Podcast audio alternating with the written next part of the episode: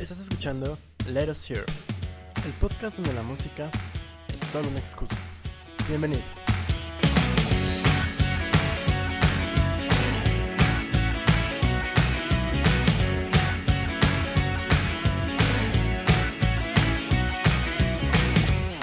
Y bienvenidos a Let Us Hear, el podcast donde la música es solo una excusa para platicar. Mi nombre es Abraham Morales y conmigo se encuentra el segundo mayor fan de uno de los dioses de Let Us Hear, que es Steven Wilson. Pero estoy hablando de Augusto Rivera. Yo soy el número uno, evidentemente. Yo creo que sí. ¿Qué tal, amigo? ¿Qué tal tu semana? Eh, eh, bastante, Ah, sí, oh. bastante rara. Oh, boy. Sí, hubo sí. altos y bajos. Pero bueno. Mira, hoy estamos celebrando el cumpleaños 53, creo. Del multiinstrumentista y dios Let Us Hear, Steven Wilson. Sí, es felicidades. Así es, saludos. Lo conocemos. Lo conocemos. Lo Sí conocemos. nos reconoce en la calle si nos ve. Sí, o sea, hasta sus guardias. su guardia alto pelón sí nos reconoce. Y su baterista también. Yo creo que sí. Yo creo que sí se acuerda de nosotros. Después de lo que pasó en el Metropolitan, sí se acuerda. Pero bueno, muchísimas gracias por acompañarnos una semana más aquí. Ya estamos iniciando noviembre. La cuarentena no termina. Los muertos vinieron y no nos llevaron. Entonces se augura un futuro sombrío para el mundo todavía. No salgan de sus casas, por más que quieran visitar a sus familiares. No, quieren, no, no quieren que se les ponga ofrenda el año que entra. Entonces, pero bueno, mientras, este, el día de hoy tenemos una tertulia bastante interesante, como todas nuestras tertulias. Vamos a hablar sobre los, sobre la clase 2020 que va a ser inducida al Salón de la Fama del Rock and Roll este sábado. Pero mientras, no comamos ansias. ¿Qué disco escuchaste esta semana, amigo mío? Ay, Dios. Algo del Omnitrix, ¿no? Algo así se llama. Este. Magic. One. No sé cómo pronunciar. eh, Esto sería One Tricks. One O Tricks. X. One O Tricks Point Never. Del músico. DJ, lo que sea. Onitrix Point Never. Eh, está, está interesante, o sea. Está, está padre. Yo, la verdad, eh, no sé por qué siempre me toca escuchar música rara. Pero digamos que esto es, es como electrónica y, y de repente se amplía como shows de radio y creo que lo que quiso hacer era al- algo parecido, así leí en Wikipedia, algo así rápido. Eh, no sé, no sé exactamente cuál era su idea, pero está, está padre, o sea, no... en- entre lo raro está, está bueno de, de escuchar. Él es el, el experto de lo avant-garde. Sí, ya, puras cosas raras eh, este año. Avant-garde, así, así di que es. Está bien, entonces, ¿cómo dices que se llama? ¿El Omnitrix? El, el disco se llama Magic On, On Tricks Point Never de On Tricks Point Never. Ok, está bien, entonces. Está chido, según tú. Por otro lado, yo tuve que. Yo escuché del artista también, ese sí es súper famoso. Elvis Costello. Hey Clockface. Está bien. Yo creo que sí tiene como cosas innovadoras. Intentó como varios ritmos y varios sonidos distintos. Pero para mí las canciones lentas y a, pianito fueron las mejores. Como que tienen un- una armonía más, más, más focalizada. ¿No? Es, eso ya es cosa mía, pero el álbum en general está bueno. Dura, no dura tanto, creo, no me acuerdo, a ver, déjame checar. Dura 50 minutos. ah, promedio. Pues sí, lo, de la mayoría. 45, 50 minutos como un álbum promedio. Está bueno. La neta es que sí está, está interesante de, darle una escuchada. El, el álbum 31 de Elvis Costello. Ok. Entonces está cabrón. Pero bueno, esos son los discos que, que escuchamos, los, las, los discos que salieron el año, la semana pasada. Mientras, amigo mío, ¿qué noticias salieron? Pues comenzamos. me parece que.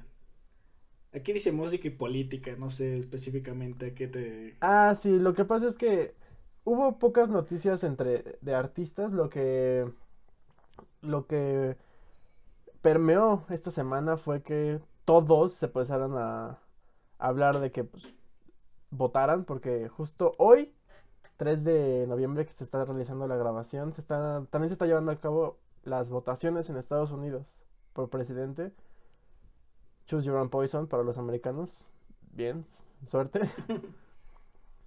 Estaba leyendo que es que quien sea que gane va a ser el, el, presidente más viejo electo. Sí, los dos son de que más de 70 años, una cosa así. Entonces, los entendemos, amigos, los entendemos. Pero eso fue como en general los músicos estar promoviendo que salgan a votar, como está por, como fue por correos, o creo que sí abrieron algunas casillas. Entonces fue eso, fue mucho de eso, entonces como que sí estuvimos secos, digamos que en artistas, pero a nivel como ya compañías, sí ya hay bastantes cosas que platicar, pero mientras la siguiente noticia es de, o sea, no sabemos que era un artista como tal, o sea, es actor, sí. pero sacó su lado, este, musical. Así es, y bueno, empezamos con el actor Vin Diesel, este actor famoso por Niñera Prueba de Balas, película. Por supuesto, ¿por qué otra película puede ser? También es Groot. También es Groot, cierto. bueno, y... Y, y, aparentemente es un amante de la familia. Cualquiera que sea. Bueno, pues este actor este sacó su creo que es un sencillo, ¿no? Quedamos eh, su segundo sencillo de tropical electrónico, el cual se titula Days Are Gone. Así es, de hecho, creo que esta, el, mes pasado sacó Feel Like I Do, que es su, su primer single.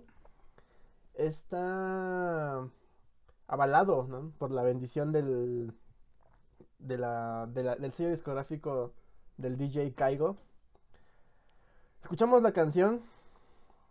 No se escucha mal. Sinceramente no se escucha mal. O sea, nos, nos sorprendió no es algo que voy a escuchar toda mi vida, pero volteo nuestra mirada. Atrapó nuestra atención y no, no ha dicho que, va, que vaya a ser parte de un álbum como tal, solamente como que está sacando cancioncillas ahí. Entonces, el señor que arriesga todo por su familia y por la rock pues, sacó su, su canción. Mucha suerte a nuestro amigo con apellido de combustible. Entonces ahí está, Vin Diesel. Mientras, ¿cuál es la siguiente noticia? Bueno, la siguiente noticia es que Taylor Swift eh, va a poder regrabar sus antiguas canciones. Por favor, ¿por qué es que a los fans les importa tanto esta noticia? Están bien hypeados, platícanos. No sé por qué están hypeados, o sea, es un tema legal más que nada. El, la cosa es que alguien, creo que bueno, aquí dice Scooter Brown compró su... Su manager, creo, ¿no? Ajá. Eh, bueno, era el es el dueño ahora de sus... De sus canciones, me parece, o compró como que su, su catálogo o algo parecido. Lo cual le prohibía a ella, este... Sí, lo había comprado, ajá. Usar, su usar, ese, usar ese material. Eh, Creo que ni siquiera podía tocarlo en vivo. Sí, no podía hasta, hasta noviembre precisamente de este año. O sea, ya a partir de ahorita ya puede tocarlo en vivo. Qué mal. Pero qué malo, qué bien, porque ya les puede tocar, pero no puede. No puede. Entonces, este... O sea, bueno, ya puede hacer uso de ellas, ¿no? Sí, ya puede hacer uso, uso de ellas. Y lo que creo que aparentemente que ella quiere hacer es este regrabar esas canciones para que le vuelvan a pertenecer de alguna forma a la cantante y no. Para quitarles esa mancha. Ajá.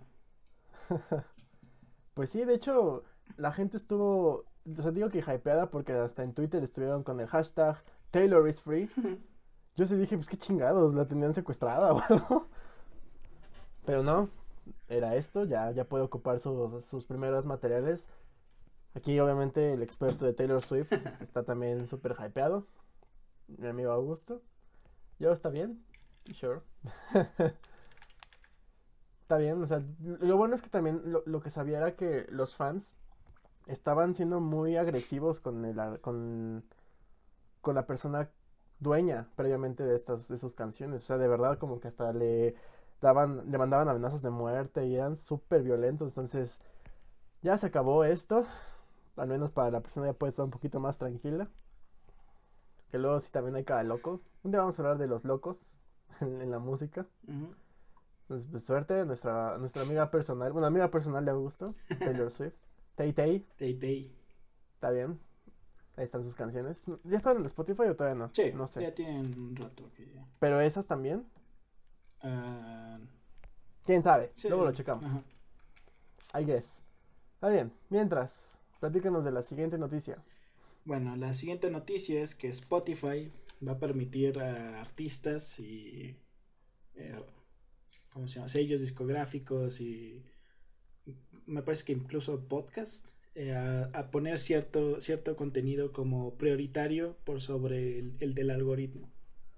Yo, yo, yo la verdad pensaba que eso ya lo hacían, porque, o sea, ponte a pensar en un artista que está recién sacando un álbum, pues lo que quiere es promocionarlo. Pues yo, yo, yo pensaba que de alguna manera funcionaba. Por ejemplo, está lo de esta lista de reproducción del radar de novedades. Entonces yo, yo, supon, yo suponía que de alguna manera el algoritmo o por cualquier tipo de, de contrato, por eso es que salían canciones nuevas, ¿no? De acuerdo también a lo que a ti te gusta. Pero no, no existía. O sea, no sé cómo funciona entonces en realidad el radar de novedades. Supongo que nada más te mete como una plasta de todo lo que, de los artistas que alguna vez escuchaste o que se parecen. Pero ahora realmente va a haber cierta promoción.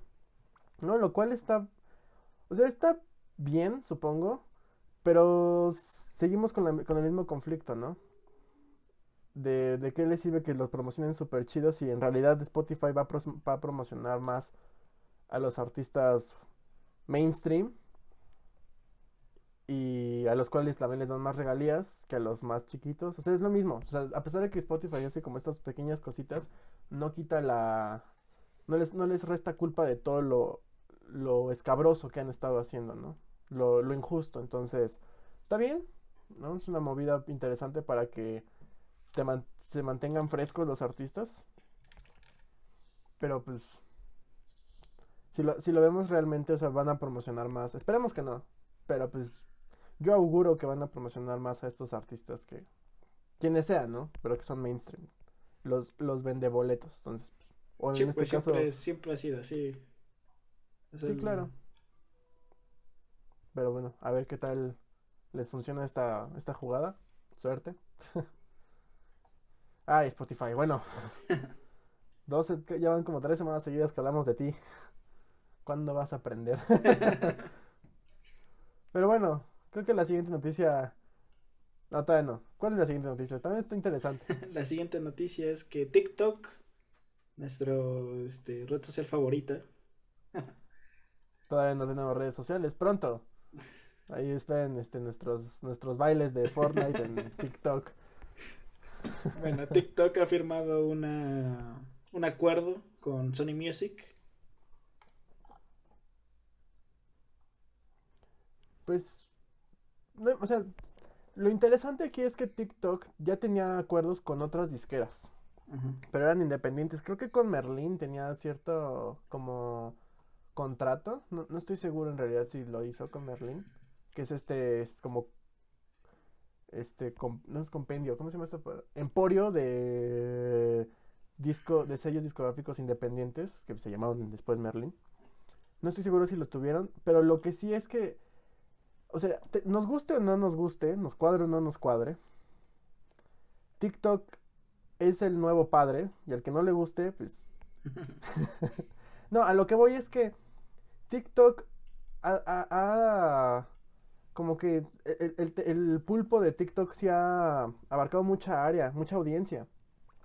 Incluso con lo del el baneo que tuvieron en Estados Unidos, que lo, lo creo que lo retrasaron. Incluso algunos estados lo, lo marcaron como lo anularon. O sea, independientemente, ha crecido mucho esta plataforma, para bien o para mal, ¿no? Por ejemplo, estábamos hablando hace rato que Steven Wilson, ahorita que es el, festejado del día, estrenó ahí un clip exclusivo de su nueva canción King Ghost, de su nuevo álbum de Future Bites, sale en 29 de febrero. O 28 de febrero, ¿no? Queriendo llegar a los, a los, A los chavos. chavos, a la generación Z.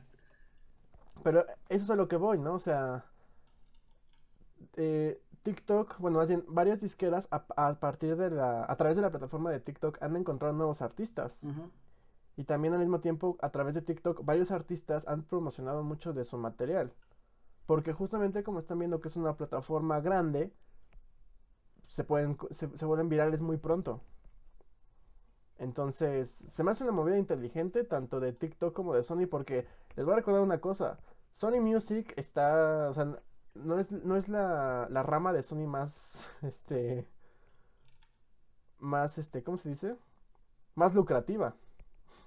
Acuérdense que la más lucrativa es las de audio, eh, los, estos, ¿cómo se llaman estos? Los audífonos y estas madres Ajá. y, la, y los videojuegos. De ahí en fuera, Sony Music como disquera, o sea, no, no es la que le provee tanto dinero a Sony. Entonces, hacer estos acuerdos, pues, se benefician mutuamente. ¿No? Quizá pronto demos el salto a TikTok, no lo sabemos. No, o sea, no- quizá no como proyecto, pero sí como miembros de la plataforma, no lo sabemos. A ver si aguanta. El futuro. ¿No los ha copiado Instagram o algo así? ¿Mande? ¿No los ha copiado Instagram? ¿A nosotros? No, a, a TikTok. Ah, sí, con los Reels, ¿no? Ah. A ver, a ver quién gana. crearon los Reels. Entonces, pero esos son de Facebook, o sea, como compiten. Pero bueno, el chiste es que pasó esto. Todos los todos los artistas que estén firmados por Sony Music eh, y sus y sus demás este, ¿cómo se llama? disqueras que es creo que Colombia, RCI y Epic, pues van a estar también eh, creo que creo que también puedes utilizar incluso música de ellos en tus en tus mismos videos, que eso es lo interesante que de hecho es algo que en otra pasó en otra plataforma que, para mal, ¿no? Pero al menos aquí con TikTok puedes ocupar la música de estas plataformas, al menos de Sony Music. Y ya, ¿no? Sin problemas que te, que, que te puedan bajar tu, tu video, ¿no? Digamos que ya está pagada Sí, la... estaría en el catálogo los de, derechos. No, y de además está canciones muy que puedes amplio. agarrar, ¿no? Exactamente. Entonces, pues está, está padre. La verdad es que también le da mucha, mucha ah, oportunidades a las personas que son muy creativas en TikTok, la neta. Luego están esos güeyes que nada más hacen como lip sync y eso es una mamada, eso no es un talento. Dejen de creer que sí lo es. Por favor, dejen de creerlo. Pero bueno. ¿Cuál cuál es la siguiente noticia? Que la verdad es que con esta, al leer esta noticia me sentí súper outdated. ¿Cómo, cuál- cómo se llama esa? ¿Cómo, cómo se diría eso en español? Eh, ¿Viejo? Sí, no sé por qué, pero Que no Pero bueno, ¿cuál es la noticia? bueno, la siguiente noticia parece que es que Baby Shark ha, ha pasado a Despacito como el video más visto de todos los tiempos. Lo rebasó. ¿Sabes por qué me sentí viejo? Porque yo me quedé en la época en la que Psy con Ah, Style lo tenía. Luego vi que eso fue en el 2012. Entonces, por eso es que me sentí tan viejo, así como, pues, ¿en qué momento, baby? ¿En qué momento para empezar Despacito. Despacito fue el video más, con más reproducciones? La, la canción infantil Baby Shark, que es la, el, el pollito pío americano, no sé si será en americano, no sé, pero en inglés. Ya se hizo el video más visto. Supongo que hay muchos niños que en cuarentena tienen que desaburrirlos de alguna manera. Los papás, ¿no? Ya como que... no. O en fiestas infantiles, yo creo que ese se reprodujo chingo de veces.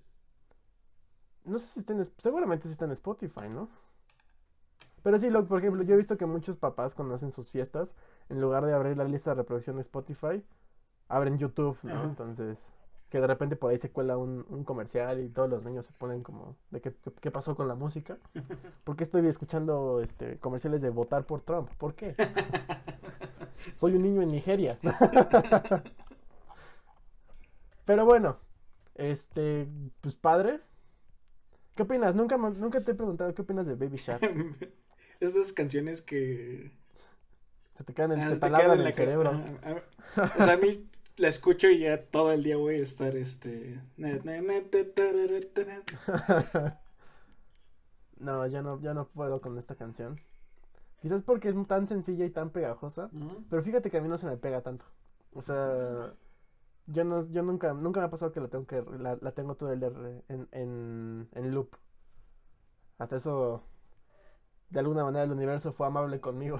Para que no se te quedara ahí Sí, güey, no mames. Hay otros que sí. ¿no? Luego comentamos eso en otro programa. canciones pegajosas. Pero sí, Luis Fonsi y Daddy Yankee están llorando ahí en su, en su búnker de reggaetón. Porque pues un, un- un- una canción infantil de un tiburón Le superó. lo superó. ¿Qué pasó con el de tiburón, tiburón? Ese estaba mejor, pero bueno. Entonces, ahora sí, creo que esta es la, la- la noticia que pegó más en esta semana. Por favor, haznos los honores de... ¿Qué chingados pasó? Bueno, la noticia es que Twitch, principalmente, sí, Twitch, este Sí, fue Twitch. ah, golpeada por eh, la RIA, que es creo que las eh, La industria, la Asociación Americana de Industria de Grabación, The Recording, Recording Industry Association of America. ok, fue eh, precisamente, como dije, golpeada por, por uso de música no, no licenciada en sus, en, pues en los videos de, la, de las personas. Que es justo lo contrario de lo que estábamos hablando de TikTok. En este caso, Twitch. O sea, vamos a ponernos en contexto. Estamos en la cuarentena y muchos artistas migraron a Twitch para realizar esos, estos streamings con música en vivo para pues subsistir. Y Twitch pues empezó a como a digamos que a comprar licencias, ¿no? Para que no hubiera problemas de este tipo, porque de todas maneras las personas que están en Twitch están lucrando a partir de estas de estas canciones. El problema fue que varias asociaciones, no nada más la RIA, también creo que el- la asociación de, de publishers de americana y varias más, se unieron en una carta para solicitar directamente a, a ¿cómo se llama? A Amazon, porque pues, Amazon es el dueño de Twitch. Creo que fácil fue una carta pública de que para exponer que no está pagando en realidad las regalías ni las licencias que menciona. Y Twitch, bueno, en este caso Amazon, contestan a la carta que pues sí, sí pagan. De hecho, hace poco abrieron una plataforma, bueno, no una plataforma nueva, sino una opción que se llama Soundtrack, me parece, no recuerdo bien el nombre. Que también como que le da cierto, cierta libertad a los usuarios de ocupar música. Pero, de hecho, hasta tienen partnership con SoundCloud. Pero pues tampoco es como que va- vaya- vayamos a ver que, no sé, Bad Bunny, porque me supongo que son como esos grandes artistas, suba sus canciones a SoundCloud, estamos de acuerdo. No, entonces sí hay una un- cierta pelea, o va a haber cierta pelea legal si no se resuelve bien esto. Porque es que es lo mismo que siempre hemos dicho, o sea, si yo compro una canción y la reproduzco y tú la escuchas, en esencia es ilegal porque no pagaste por eso, Sí. ¿no? Es- es- o sea, es como el extremo más Sí, más no- estúpido de la, de la, de la ley de, de derechos de autor, ¿no? Pero es lo mismo que estamos dicho, hemos también dici- hemos llevado diciendo que es los artistas también merecen retribución porque ocupan sus canciones. Y en este caso las personas están lucrando. O sea, simplemente es que se haga un acuerdo justo. Si se tiene que pagar las licencias necesarias, pues que se paguen. O sea, estamos hablando de Amazon, chingada. No sé qué tan fácil sea monitorear en Twitch además, a la ¿no? gente, porque es, un chingo de gente la que en una hora está haciendo stream al mismo tiempo y Claro, pero supongo que no están hablando de, de, por ejemplo, si tú y yo ahorita hacemos una transmisión y empezamos Ah, a... No, yo creo que están hablando de, de estos DJs que de repente pueden tener miles de, de, de, de- de- de personas en, como su audiencia al, al- al- en el momento, ¿no? Además recuerda que muchas de las canciones, más bien muchos de los videos se guardan en la plataforma de Twitch, que a veces los mutean, ¿no? Porque están ocupando música licenciada. Pero a veces el algoritmo de Twitch, o sea, los artistas muchas veces lo que hacen es como modular ciertas cosas para que el algoritmo no reconozca las canciones como tal. Entonces, o sea, saben que, o sea, saben que están haciendo mal. Pero también al mismo tiempo, o sea, también tienen que subsistir. O sea, tiene que haber un equilibrio en ese punto. O sea, por ejemplo, ¿qué es lo que pasó con TikTok? Pues hicieron un acuerdo como de 9 millones, no sé de qué tanta madre, no sé si de dólares, para pues tener una- un acuerdo entre, entre Sony y TikTok. no haya pedos y ambos se, se, se beneficien. En este caso, Twitch poco a poco ha sido una, es una plataforma que ha crecido más allá del... O sea, Twitch nació para hacer streaming de videojuegos.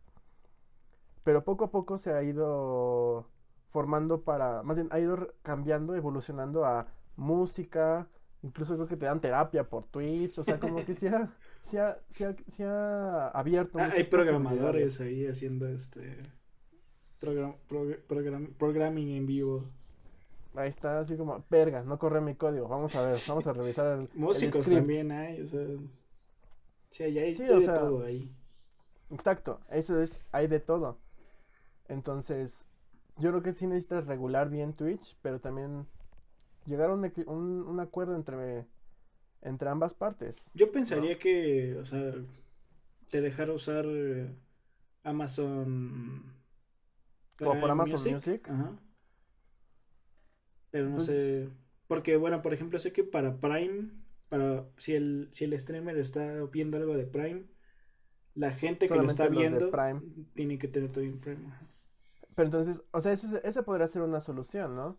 O sea, si voy a hacer un streaming con música licenciada únicamente para miembros de Amazon Prime. Quizá. Pero ya te quitas un chingo de gente que no te ve. exactamente. Eso es a lo que voy. O sea, a pesar de que puedan, estén diciendo, pues estoy ocupando música de Amazon Prime, güey, estás lucrando con esto.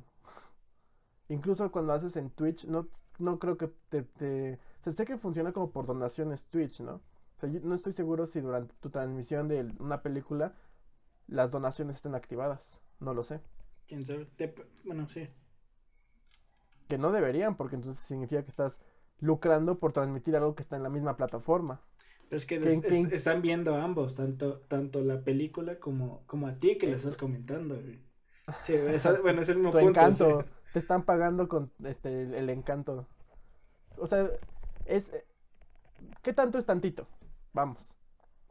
¿No? Entonces, simplemente es que se sienten a poder discutir esto, porque si no lo único que va, que va a seguir pasando es que a todos estos artistas, DJs, lo que sean, van a estarles bajando los videos a cada rato. ¿No? Entonces, una solución también muy sencilla es que pues, hagan sus propias canciones, ¿no? Pues sí. Pero bueno, obviamente va a vender menos una canción original de un DJ de aquí, de, mi esquina, a el mismo DJ, pero que ponga canciones famosas. Yo entiendo porque hay gente en Twitch que ve, que ve DJs, o sea. Que de hecho creo que también muchos DJs estaban excusando porque estaban sampleando las canciones. O sea, no es la canción original, sino que le, añaden como su mezcla. Pero pues, pero, o sea, aún así la sigues modificando. El punto. Estás ocupando material original. Ya. Es complejo, o sea, es complejo cómo van a regular eso. Porque. Sí.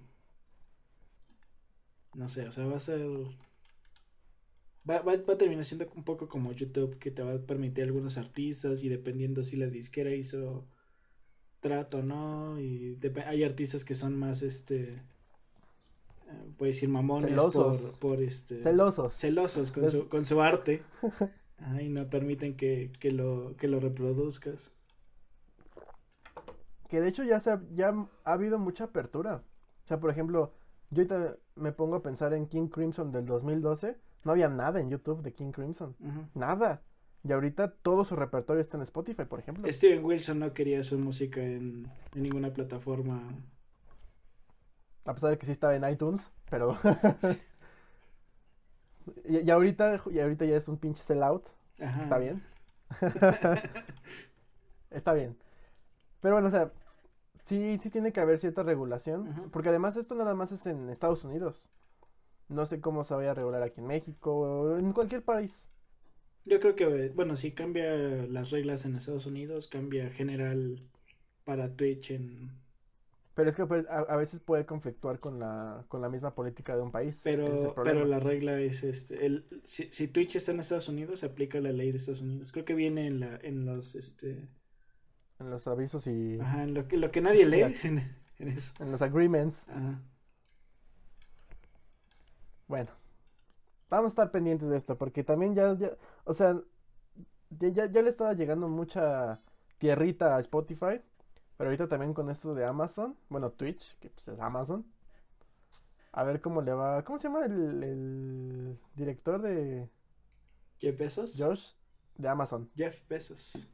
Ah, Jeff Bezos. Entonces, besos a, a ese güey. El señor Bezos. Al señor Besos. Pero bueno, esas fueron las noticias bastante interesantes de esta semana.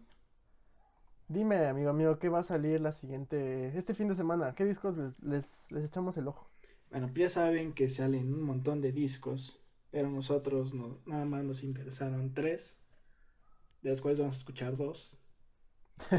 y bueno, uno es de Fates Warning, Long Day Good Night, cual va a escuchar aquí el compañero, el compañero Abraham.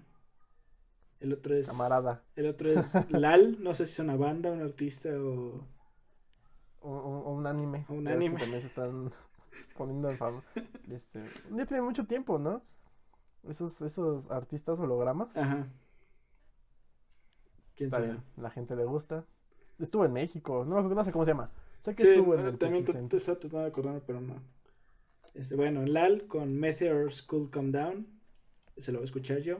Y hay otro disco que es interesante, pero no lo suficiente. Mira, si me da, si me da tiempo. O sea, Ahí está. el artista es consagrado y lo tenemos que mencionar. Si me da tiempo, lo escucho. Ok. Neil Young and Crazy House.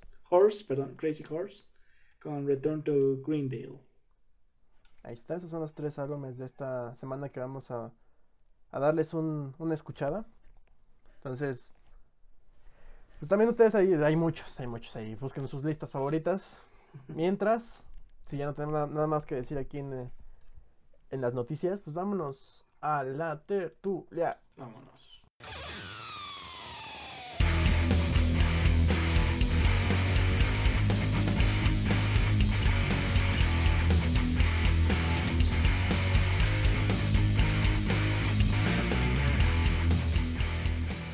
Y ya estamos aquí en la tertulia, donde vamos a hablar sobre los sobre la clase del 2020 que van a ser inducidos al Salón de la Fama del Rock and Roll. La semana pasada, ah, no, hace dos semanas hablamos de las controversias que tenía y concluimos que pues el lugar es, o sea, sí nos importa, es valioso. Es un repositorio de la historia de la música ya en general contemporánea, ¿no? Entonces, amigo mío, ¿nos puedes dar las fechas de cuándo va, cuándo se va a realizar este evento y a través de qué plataforma? Bueno, este evento se va a llevar a cabo el día 7 de noviembre, que me parece que es el sábado. Este sábado. Este que- sábado. que sigue. Y va a ser a las sería a las 7 de la noche aquí en la Ciudad de México, 8 de la noche en Sí, bueno, ya. En Francia, quién sabe a qué hora y así, ¿no? O sea, ya les dijimos una hora, Sí, ustedes la- investiguen aquí las demás. las 7 en México, las 8 en Indianápolis, por ejemplo, y va a ser por HBO eh, y lo van a poder streamear por HBO Max. Entonces ahí lo tienen. Esas son las. Tienen una cita. Ahora, solam- solamente nos vamos a enfocar en los artistas, más bien en la categoría de performers. Porque ot- la otra de. Ay, se me olvidó cómo se llama la otra clase. Que es el premio para roadies y managers y personas que están involucradas en, el, en la escena musical. Ese, pues, ¿no? Qué bueno que van a ser inducidos. Creo que son, creo que son dos managers. Un manager y un este, journalist. Sí, siempre se me olvidó cómo se llama. Irving Asoff y John Landau. Ajá, ellos dos. Entonces, ellos van a recibir ese premio aparte, mientras los artistas, la clase es, está conformada por The Doobie Brothers, The Pitch Mode, Whitney Houston, Nine Inch Nails, The Notorious B.I.G. y por T-Rex. Entonces vamos a hablar un poquito de cada una de estas bandas, sobre qué pensamos. Es como un mini legado, por así decirlo. O sea, más bien, eh, vamos a dar razones de por qué creemos que fueron seleccionadas o qué los hace acreedores de tener un lugar en el Salón de la Fama. Si quieres empezamos por los Doobie Brothers, que es como supongo que es la banda menos conocida al menos aquí en México. ¿Quieres algo- quieres comentar algo? Mm, pues no, precisamente son Además, para mí, yo sí los ubico, ya los conocía, los había escuchado en algún momento, pero digamos que no son algo que tenga presente de su música, no, no sé, no sé tu caso. Pues conozco varias canciones, o sea, tampoco es, creo que es una de esas bandas que no tuvieron mucha presencia aquí en México, no sé si alguna vez vinieron, eso sí, no, no tengo ni idea. Pero no se les dio mucho foro, ¿no? O sea, no sé si en un futuro también alguna vez nosotros hagamos un legado de ellos. Quizá, en, en el futuro distante. Pero yo creo que el valor que tienen. O sea, vamos. En resumen, no, en resumen, pero. Como marcando puntos importantes de esta banda, así como para contextualizar a las personas que no conozcan a, a esta agrupación. Es, los de, The Doobie Brothers fue originada en California en los años 70 y se han mantenido en activo por alrededor de 50 años, en los cuales, pues, sinceramente, sus 14 álbumes de estudio son buenos. O sea, de, yo, de esos 14, he escuchado como 3. Pero la crítica ha sido bastante generosa con ellos. Han han sido bastante versátiles. Se movieron a través de, dentro de esos 50 años, se movieron en varios géneros que oscilan desde el country rock, el RB, el soul, incluso hasta pop. De hecho, cuando ustedes escuchen la, si, gustan, la lista que les manda Spotify del This Is.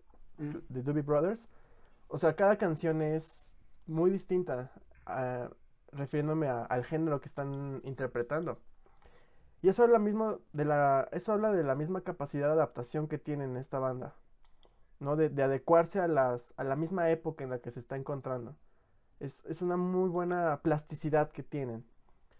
Pero algo muy importante que, que, creo que es por lo que. uno de los puntos por los cuales están siendo inducidos es por su capacidad vocal. Ustedes escuchan una canción de The Doobie Brothers y es prácticamente un, un grupo coral. Sí. Y eso es algo que bien, sí se, sí se conoce mucho en el, en el rock, de tener dos vocalistas, tres quizá, pero tener esta capacidad de, de armonizar, cuatro incluso en este caso, creo que hasta cinco llegaban a cantar. O sea, te da una, un volumen musical muy padre. Te da una armonía súper linda. De hecho, ha sido tal su, su, calidad en este, en este aspecto que fueron inducidos al Salón de la Fama de grupos vocales, o sea, se les considera como tal. Y o sea, creo que, creo que esa misma sincronía que tienen al momento de cantar y de ensamblarse, tanto instrumentos como voces, es lo mismo que ha caracterizado a la misma banda. Porque The Doobie Brothers ha sido como una estudiantina. Sí, un montón de, de músicos también que han pasado por ahí. Exacto, tanto estables, o sea, como recurrentes, como este de esos que, como tú dijiste, ¿no? Que van y vienen. Este, intermitentes es la palabra que estaba buscando. Pero al mismo tiempo, ninguna de las, de sus, de sus diferentes etapas de esta banda se siente como fuera de lugar. Se siente diferente, eso es cierto. Repito, o sea, se tuvieron que adaptar a muchas cosas. Pero esta cohesión que tienen como agrupación, de sentir el ambiente o sentirse a la banda como una familia, hablando también de Vin Diesel hace rato, este, creo que es uno de los valores que más están aportando de Doobie Brothers al Salón de la Fama del Rock and Roll. La cohesión, la sincronía. Y pues sí, hacer sentir a una, a una agrupación tan grande como una familia. O sea, tienen muchísimo... O sea, sinceramente es una gran banda. Han vendido 40 millones de álbumes, de álbumes alrededor del mundo y tienen grandes canciones. Solamente por nombrar algunas está Long Train Running, China Grove, Groove creo es, Taking It to the Streets y pues que son como las más famosas, pero tienen muchas más. O sea, sinceramente, de que han dejado su huella en el, en el rock and roll, o en el rock, o en la música, lo dejaron. Y es padre que se les, se les rinda este homenaje, dándoles un lugar en el Salón de la Fama, porque lo tienen bien merecido la, la clase, bueno, más bien los integrantes que van a ser inducidos en un momento de, de Doobie Brothers son pausa dramática.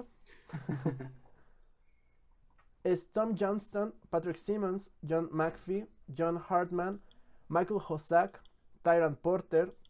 Son muchos, son muchos. Recuerden que es una estudiantina. Kit Knudsen, el único que, bueno, que yo ya conocía también, y es Jeff Skunk Baxter, pero porque él estuvo en Steely Dan. Michael McDonald, y, perdón, y Michael McDonald. Que de hecho, cuando él entró, marcó una época totalmente distinta para The Brothers. Entonces, qué padre que van a ser inducidos. Denles una oportunidad, tienen muy buenos discos. Bueno, yo he escuchado tres, pero tienen seguramente los demás no, no carecen de calidad. ¿Tú quieres comentar algo más antes de pasar al siguiente artista? Mm, pues no, nada más. Eh, creo que este iba a ser su aniversario, o algo así estaba leyendo. Así es, este, este, este año. Era su 50 su tour del 50 aniversario. Y pues bueno. Algo bueno, algo bueno para tener. Se la pela. perdón, perdón, soy muy grosero. Pero sí, se la, se la, se la pellizcaron.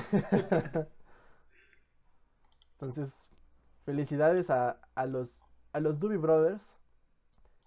Y ahora, el siguiente, la siguiente agrupación que va a ser inducida, como mencionamos previamente, es The Patch Mouth. ¿Qué opinas de.? No sé por qué yo siempre les digo de pechito, no sé. Pero de Patch Mouth. Bueno, ya lo dije, creo que la vez que hablamos de su disco debut, me parece, el disco que salió en el 97, no me acuerdo. Ah, el Ultra. Ajá. Que yo no soy fan de esta banda, o sea, no. Tienen, tienen buenas canciones, tienen una que otra que me gusta. Eh, pero no soy tan. Tanto de. De escuchar esta banda. Aún así considero que sí debían estar en, en el Salón de la Fama. Eh, tanto por la, la, la, calidad de artistas que son, como por este. Quizá un poco la influencia que, que han tenido. ¿No? Este. Y pues no sé, tú, tú eres el experto aquí en, en Depeche Mode. O sea, la neta es, ¿qué más se puede decir de Depeche Mode? O sea, esta, esta banda británica que en sus inicios tomó inspiraciones de artistas como The Cure, incluso seguramente del mismo T-Rex que después vamos a mencionar, todo este movimiento gótico, todo este movimiento electrónico, lo supieron, digamos, fusionar y al mismo tiempo hacer lo suyo. O sea, sí, al principio su primer álbum es puro como pop O sea, I Just Can't Get Enough es una canción súper fresísima. Pero con el tiempo empezaron a evolucionar y explotaron esa combinación al grado de darle su, propia, su propio sabor al sonido de los ochentas. O sea, hablar de, no sé, Personal Jesus, a pesar de que es una canción súper choteada, independientemente de eso, marcó época. Enjoy the Silence, todo ese, el álbum, el Music for the Masses, o sea, son una gran agrupación y esta misma eh, innovación fue lo que los llevó a lo mainstream. O sea, ahorita podemos hablar de, por ejemplo, en mi perspectiva, Martin Elgore, su guitarrista, es de los mejores escritores y compositores que hay ahorita. Period, así. o al menos contemporáneos. Porque toda esta letra, todas sus líricas lúgubres, crudas y sobre todo como desesperanzadoras. O sea, digamos que le, metió mucho, mucho sabor a lo que sería, por ejemplo, movimientos de los noventas, que prácticamente era el grunge que ya vale a verga la vida y así, ¿no? o sea, empezó mucho de estas ideas con Depeche Mode. Quizá también desde antes, ¿no? Pero ellos, esa fue como su sello de, su marca, Kevin también tiene canciones como de amor y así, ¿no? Precious está bonita y así, ¿no? Pero, por ejemplo, el Ultra tiene canciones muy, muy, muy desgarradoras. Y bueno, o sea, Martin es un excelente músico. También, también pasó este Vince Clark, que fue un tecladista, que ahorita, por ejemplo, es el miembro, bueno, no ahorita, siempre ha sido miembro de Erasure, de hecho es miembro fundador. ¿De quién? Erasure, ah, la banda también de los ochentas, y techno. También estuvo Alan Wilder, que él fue el genio hasta que lo corrieron. Pero bueno, por diferencias, ¿no? Pero aún así, por ejemplo, él fue esencial para el Music for the Masses, que es mi disco, yo creo que de mis discos favoritos de Depeche Mode. Dave, Dave Gahan, nunca he sabido pronunciar su apellido. Dave Gahan, Gahan, Gahan. es el frontman perfecto para esta agrupación. Y no nada más por cómo canta, porque tiene esa voz grave y, y le mete, o sea, es, es, es vigorizante su voz. Sino que también esa misma, esa misma energía te la transmite en sus shows en vivo. Yo que pude ya ir a uno de, de, sus, de sus conciertos, te puedo decir que te transmite toda esa energía nada más con su mismo lenguaje corporal. El cómo baila, el cómo gesticula, el cómo se, cómo se acerca al público. O sea, sinceramente es uno de los mejores shows a los que he ido. Saben cómo transmitir, a pesar de que tienen canciones, te digo, súper desgarradoras, junto con la música y con toda la energía que transmiten, está súper cabrona. Ya el último miembro, Andy Fletcher, que nadie sabe qué chingados hace en la banda, que tiene, tiene, se parece mucho al peje, por cierto. Y Martin Elgore se parece a Gatel. Pero a pesar de que nadie sabe qué chingados es, hace en la banda, lo que sí sabemos es que es como el, el moco que mantiene unido a la banda. El que no deja que se separe, porque es la amalgama, más bien esa es la palabra, no moco. La amalgama que mantiene junto a, a Depeche Mode. O sea, su lugar en el, en el Salón de la Fama del Rock and Roll era más que evidente. Uh -huh. O sea, era obvio. Y la verdad es que está muy padre que ya se les dé este lugar. Marcaron época, lo siguen haciendo. Siguen siendo artistas relevantes. Su último disco está súper chido.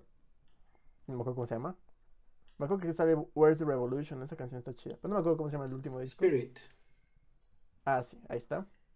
Creo que, creo que the No sé si es de ese disco. No importa, el chiste es que. Qué chingón que de Pitch Mode ya se les va a dar este. Este reconocimiento. Entonces, qué padre. Bravo. Muy feliz. ya, le, ya les bueno, tocaba sí. también. Creo que es su primera nominación. Ah, mira, o sea. En su primera nominación creo que entraron luego, luego. No estoy seguro. No, no, no tengo el. También queda El un poco de esto de la regla de. Bueno, ya- tiene que 40 años, ¿no? Más o Ah, menos. n- sí, o sea, acuérdate que la única Sí, regla es que su- su, 25. álbum debut es que sea de 25 años. Sí, no, yo, yo pensé que por ahí tenía algo que ver, pero no. Se me olvida que ya, No, no, no. ya estamos Pero bueno, si lejos de los ahorita tú- ochentas. Tú introdúcenos a la siguiente artista. La siguiente es la señora, en paz descanse, Whitney Houston. Sí, ¿no? Así es. ¿Mande? Sí, sí, ¿Qué? ¿Que ya se murió? Sí, en el 2012 creo. sí. ¿Qué opinas? ¿Qué, qué, qué- sabes de, de Whitney Houston? ¿Qué, qué la hace acreedora de un, de un rinconcito en el Salón de la Fama?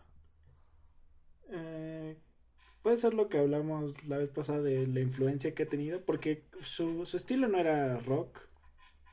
Y no sé si tenga... Que ya hablamos de eso. Sí, por ya eso. hablamos de eso. Ajá. Entonces yo creo que sería por ahí la importancia de, de ella como artista, como influencia, como eh, pues la, la gran cantante que fue, más allá de la película esta que nunca recuerdo cómo se llama. El El, guardaespaldas. el guardaespaldas.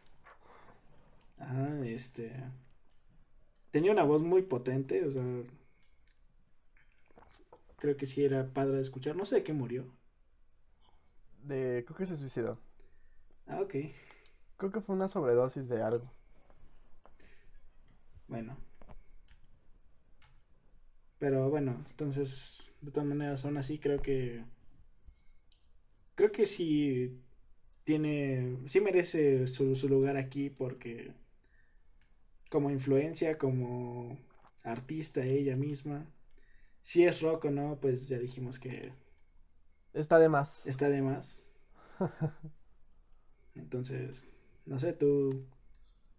¿Tú qué opinas? A mí, a mí me gusta mucho Whitney Houston. O sea, desde su álbum debut, en no me acuerdo qué año, creo que el 81, mostró esta capacidad vocal, porque sí, tiene una voz potente, pero también tiene una voz súper hermosa. O sea, hablar de Whitney Houston es hablar de una de las carreras más explosivas de los 80s. Punto. O sea, se mantuvo fresca durante toda su vida. Y, o sea, fue la voz de esa época, de esa década, punto. Simplemente por su rango vocal, por la, la, la misma limpieza de su canto. O sea, pasó por muchos géneros, gospel, RB, creo que incluso le hizo como al rap un momento. O sea, no, no como tal rap, pero colaboró, creo.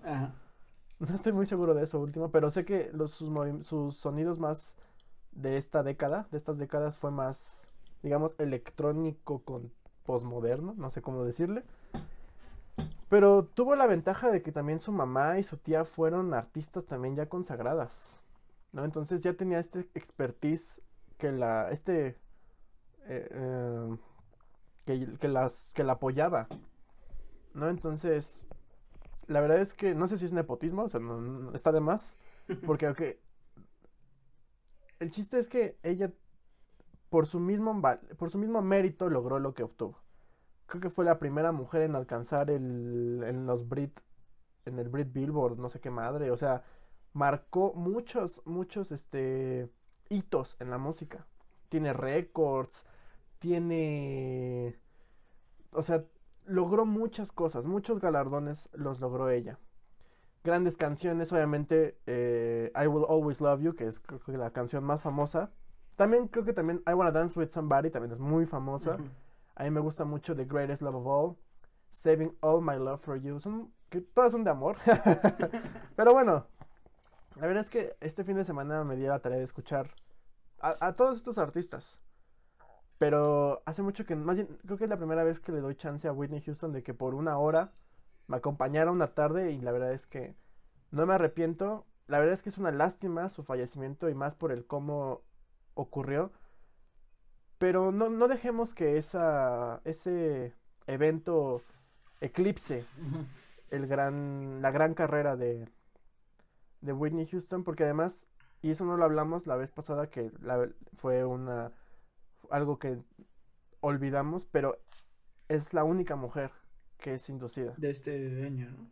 De este año y, y, si lo vemos así como en retrospectiva, que es un problema que tiene el salón, es que no hay tantas artistas, mujeres, en, el, en el Salón de la Fama. Entonces, que también no lo mencionamos en las controversias. Es controversial porque pues, hay muchas mujeres allá afuera que han aportado y aportan al rock and roll y en este caso Whitney Houston lo hizo. Es una super influencia. Tuvo amigos en, el, en, el, en, la escena musical súper cabroncísimos y ella también lo fue. Entonces sí o sea me paro de pie también o sea un increíble artista la verdad. Bien, bien merecido lo tiene. Pero bueno si quieres yo introduzco ya estamos a la mitad del camino. El siguiente artista que va a ser inducido es The Notorious B.I.G. ¿Qué opinas, amigo mío? Este no lo conocía. ¿De plano? Sí, de plano. Este, sí, tuve que darme un clavado a, su repertorio y a, Spotify para para más o menos este conocerle entre comillas yo no soy tan fan de ese estilo de música. ¿Del hip hop? Ajá. Entonces. Más, más bien no sé cómo que a nivel a qué nivel compararlo con otros artistas de la misma escena. Como para saber si era un buen artista o no. O sea. Entonces ahí no sé exactamente cómo. Cómo, cómo hacer una métrica para poder decir si fue un, un artista que... Sí, ¿cómo lo mides? ¿Cuáles son los parámetros? Ah, exacto, entonces no, no tengo. Eh, no sé si tú sabes más. A mí sí me gusta. O sea, no es, no es mi, mi, mi rapero este favorito. Pero puedo ver el por qué lo están induciendo. O sea, su carrera fue muy corta, duró creo que apenas unos 6, 5 años, creo, incluso 4 estoy, estoy este, tentado a decir. Pero a pesar de que duró tan poco, marcó, marcó época. si, si, hablamos de que Whitney Houston fue una carrera explosiva, este güey fue una pinche bomba atómica en Nueva York. Así. él, su capacidad de, de rimar, de escribir, era única.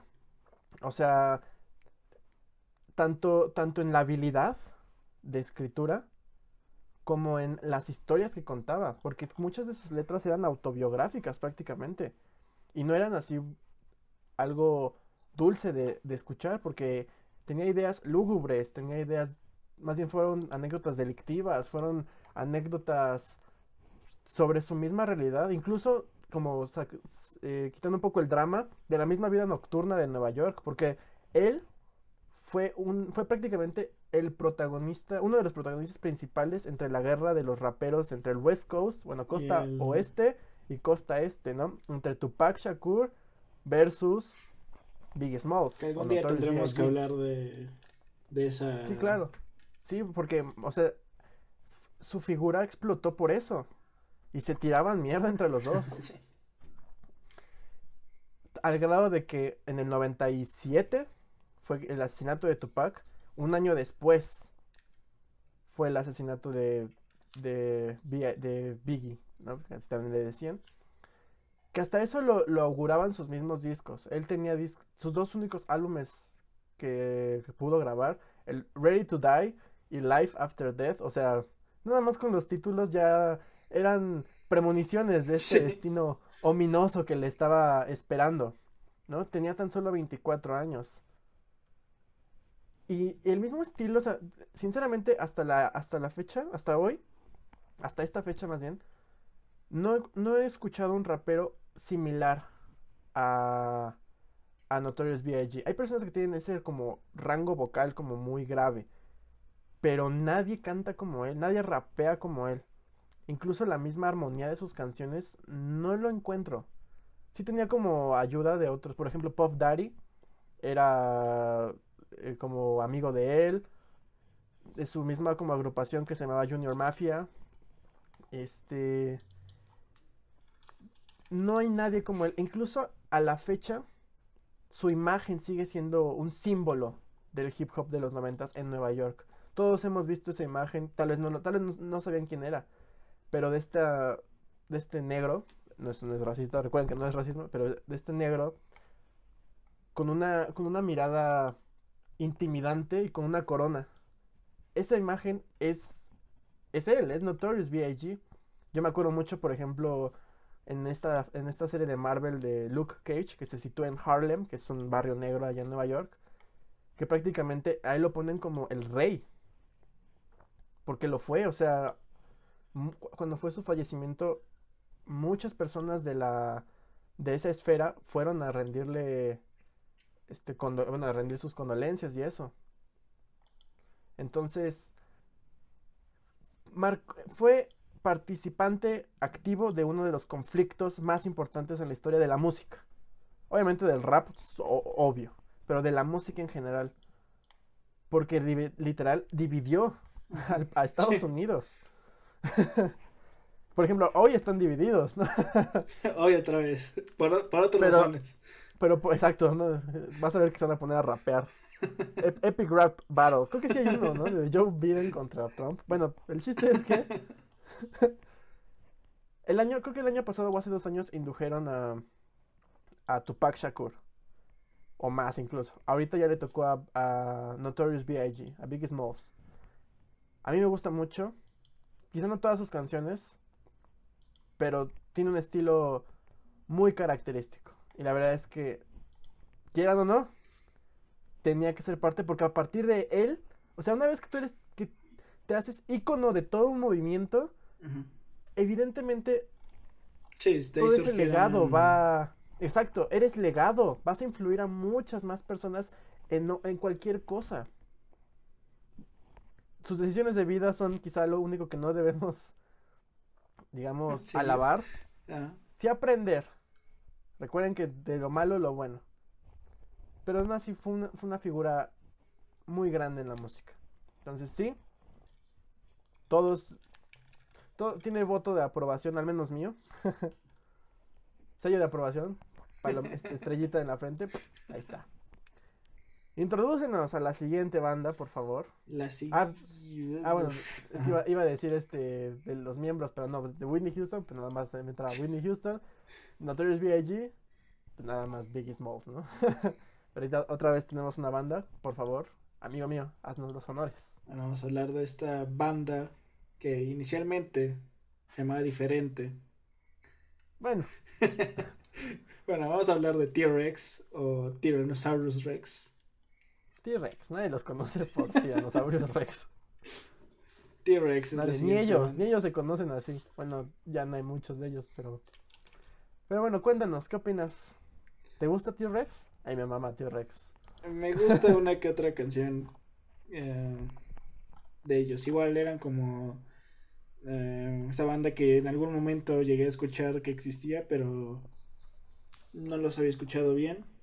Eh, ya que me puse a escuchar fue así como, ah, mira, esta sí la conocí. Ah, esta, mira, ya la había escuchado. Em, creo que de hasta ahorita eh, son la más rock de la que hemos hablado de este año. Este, una banda que duró poco, yo, yo pensaría que habría durado este más. ¿Qué fue? ¿Como unos 15, 10 años? 10 años. Menos, ¿no? 10 años, ajá. Que pues bueno. Aparte de 10 años y ves Wikipedia y ves que pasó un montón de, arti- de un montón de artistas, o sea, que sí, duraron de que meses y cosas así, pero pues bueno. Yo les voy a decir una cosa. It was about damn time. Ya era pinches hora de, de que, de que se voltearan a ver a T-Rex. Esta es una de las bandas más ver- versátiles que ha existido. Innovadora como la chingada. Y por lo mismo es- ha sido una gran influencia para el desarrollo del rock and roll o del rock. Porque si ponemos rock and roll es meter a Enrique Guzmán. Acuérdense de eso. del rock, de la música en general. O sea, ese fue su sello característico de T-Rex, experimentar. Fueron psicodélicos, hicieron como medio. Fueron los primeros inicios del punk, de lo alternativo, de un montón de cosas. O no sé Del si- glam. No sé si Sí, o pioneros, sea, pero Fueron pioneros de un buen de cosas. Mark, este, Mark, este, se me, ay, se me olvidó su nombre. Ah, no, sí, Sí, Mark Bolan. Bolan. Ajá, Mark Bolan es, es uno de los artistas más increíbles y geniales que han existido. Él, él es el tuétano de T-Rex. Sí, antes se llamaba Tyrannosaurus Rex, eso no importa. Sí. Pero él es el, él, él era el, el, el artífice de toda la genialidad que fluía en, en T-Rex. Él escribía, él tocaba, él hacía todo, prácticamente al grado de que cuando falleció por un accidente automovilístico, creo, se acabó la banda. Punto. Grandes artistas que ahorita podemos considerar grandes se influyeron por él, por ellos. Bueno, por Mark Bolan. Kate Bush. Talcon Head seguramente también le agarraron cosas. Un buen de bandas, Varias de bandas verdad. de, de punk eh, están Claro, o sea- como como O sea, ajá. esta, esta banda inglesa fue. O sea, ahora sí que la, el, el- en Inglaterra mucha de la música se originó y gracias a como artistas como estos. O sea, T-Rex es una excelente banda. ¿Qué canciones son famosas? Get On. Exacto, esa canción me gusta mucho. 20th Century Boy. A mí me mama Children of the Revolution. O sea, Metal Guru también es increíble. O sea, es, fue una grandiosa banda. Una lástima lo que, que duró tan poco, pero imagínate, en 10 años lograron revolucionar. Ahora sí que como Children of the Revolution, estos niños revolucionaron completamente la música. Entonces sí, ya era cuestión de tiempo. O sea, ya por favor, ya Ya métanlos. les tocaba. Ya les tocaba. No sé si esta fue su primera nominación. No lo sé, no lo sé. Pero la verdad es que ahora sí que poniéndonos puristas, ellos fueron importantes para el desarrollo del rock. Grandes músicos pasaron por ahí. Ahorita les voy a dar la lista de las personas que van a ser inducidas. Es Mark Bolan, evidentemente, Steve Curry, Mickey Finn y Bill Legend. Entonces, generaciones se siguen inspirando de T-Rex. Aunque no, aunque no lo sepan, seguramente su artista favorito escuchaba a T-Rex. Entonces, Ah, puede ser. Sí, a huevo. sí, a, a mí me gusta mucho T-Rex. O sea, esperen, yo creo que pronto un legado. No sé si pronto, pero sí va a haber algo de ellos. Un disco, aunque sea. Porque sí fueron. Son de esos artistas que, que marcaron época. Que, son, que fueron un hito en la historia de la música. Pero bueno, dejé la última banda para que mi amigo, el cual es súper fan, la introduzca y nos diga sus opiniones primero. ¿Quién es? La siguiente es Nine Inch Nails, o como me gusta llamarle Trent Reznor y sus amigotes. Y sus aventuras. Así es, esta sí es una banda que conozco. tenía, que, tenía que pasar.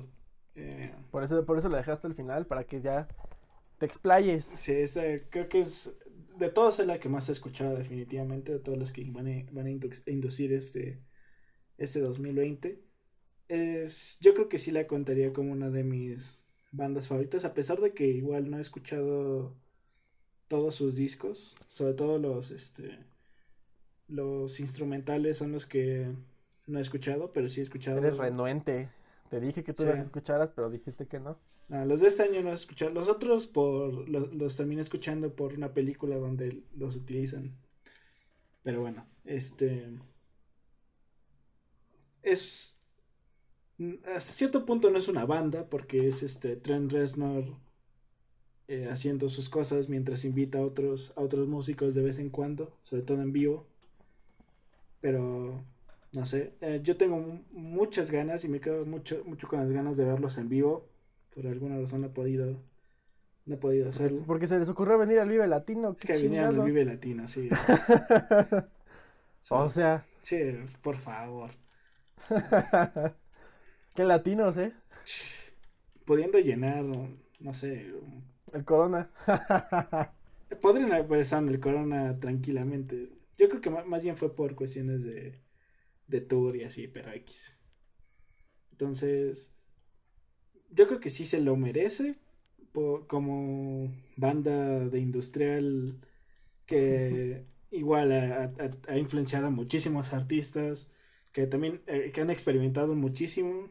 De repente, Trent Reznor se ha puesto como a, eh, de, de cuestión que era mucho industrial, que sonaba de repente a metal y pesado, a, a hacer- tiene mm, este, canciones este, totalmente in- instrumentales, ¿no? Entonces, este, sí es una banda que ya lo merecía. O no sé si lo merecía, también. eh, igual hay otros que lo merecen más, pero... Es, el- es el fanboy hablando otra Sí, vez. sí. ti. Pero bueno, Trent Reznor, qué bueno que, vaya- que ya va a estar ahí, este. Igual que, Trent- sus- que, su- que el resto de sus amigotes. Lo que, lo que es cierto es que el industrial, ese sonido, se lleva experimentando desde los 60s, desde los 70s. Lo que también es cierto es que con Nine Inch Nails lo llevaron al, al extremo, al pinche límite. Hacerlo súper pesado.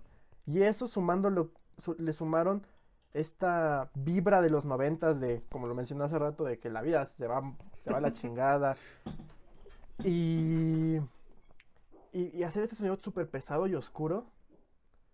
Que por ejemplo, a la par de Marilyn Manson, que no me sorprendería que el año que entra lo, lo metan, ¿eh? Por esto. Pero, o sea, ahora sí que dejando a un lado a Marilyn Manson, lo que hizo Nine Inch Nails es increíble. Tienen este, esta música súper infecciosa, súper controversial, súper obscena. Pero aún así, este mismo morbo provocó que poco a poco la gente se acercaran a ellos, los escucharan y se dejaran llevar por las ideas que tenían. Obviamente después le bajaron, le subieron al tono de sus mismas canciones, pero la, la- la misma energía se mantenía, ¿no? O sea, su, su- su disco en, en, eh, eh, debut, el Pretty Down Machine, es excelente. Pretty Pero Hate el- Machine. ¿Mande? Pretty Hate Machine. Hate. Ah, sí, perdón, es que lo escribí mal. El chiste es que más bien puse down porque el The Downward Spiral Ah, es un disco genial. no, no, no me sorprendería que, que aparezca en la lista de los 500 mejores álbumes o de los 1001 álbumes que tienes que escuchar. Porque lo- este es un álbum que de una en algún momento de tu vida lo tienes que escuchar. O sea, eh, que Johnny Cash te haga un cover de tu canción, eso habla de que, o sea, algo hiciste bien. O sea, es es es súper padre el impacto que tuvo Nine Inch Nails.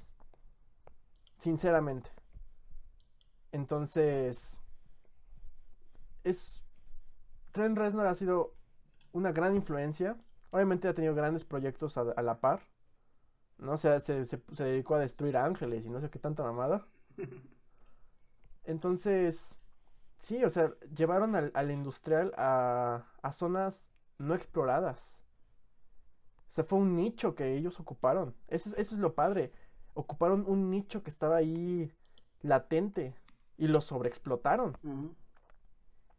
Entonces, si bien yo no soy tampoco tan, tan fan de Nine Inch Nails, porque tampoco es como que me ha dado la tarea de escucharlos mucho, puedo reconocer que son bueno, que Trent Reznor es un gran artista, es un gran compositor, sabe, es un buen ingeniero de música, o sea, sabe qué chingados y cómo chingados. ¿no? Entonces, sí, definitivamente su lugar está, es merecido. El año pasado, de hecho, Trent Reznor indujo a The Cure. Él fue el que los introdujo. Pero bueno, ¿quiénes van a estar? Trent Reznor. Su, Su compadre. su amigo. Su compadre. Lo, lo que es Augusto para mí. Atticus Ross. Robin Fink. Y Chris Brenna. Daniel Lohner. Island Robin. Y Alessandro Cortini. Eso es Nine Inch Nails. Y bueno, esta este sonido brutal, con este sonido brutal de Nine Inch Nails, nos despedimos de los inducidos de la clase del 2020. Vamos a ver el, el- el- el evento, no sé si tú lo quieras ver, no sé si tú lo vas a ver, yo sí. Ahí voy a hacer este chanchullo con, con claro video para que me deje verlo. Todo legal, todo legal. Chanchullo. Chanchullo, Chanchullo legal. legal. Yo sí lo quiero ver, quiero... Este es un evento totalmente a distancia. Creo que sí van a haber artistas que van a tocar porque está Saint Vincent. Ya les dijimos, ¿no? Hace como dos semanas quiénes van a estar. Entonces, de hecho los premios ya se realizaron, ya los hicieron, más Sí, los es van a un programa grabado, ¿no? Exacto, ya está pregrabado.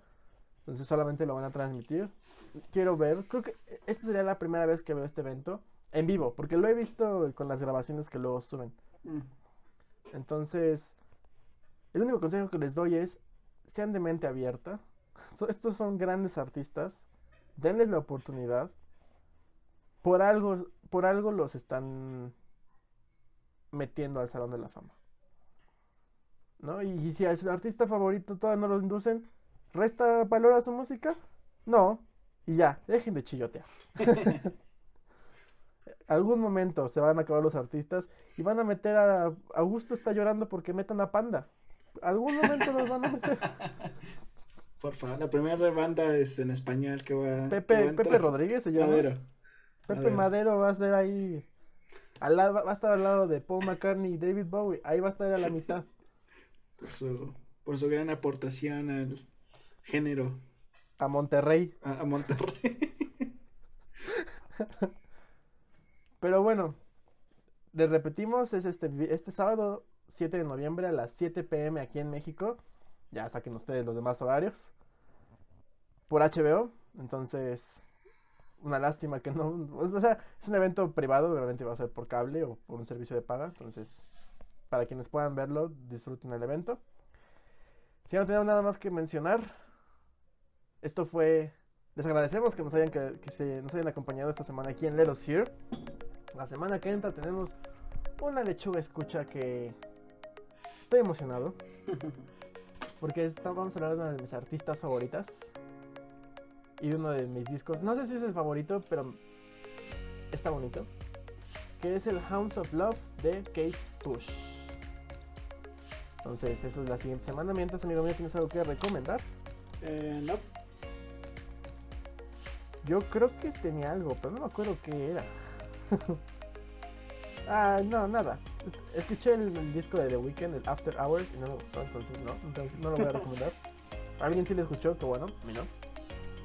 Pero bueno, es 3 de noviembre, el día después de... Todavía hay pan de muerto que me está esperando, ahí ya las obras, Sí. el pan de muerto de ayer, ahí que no se comieron mis muertos.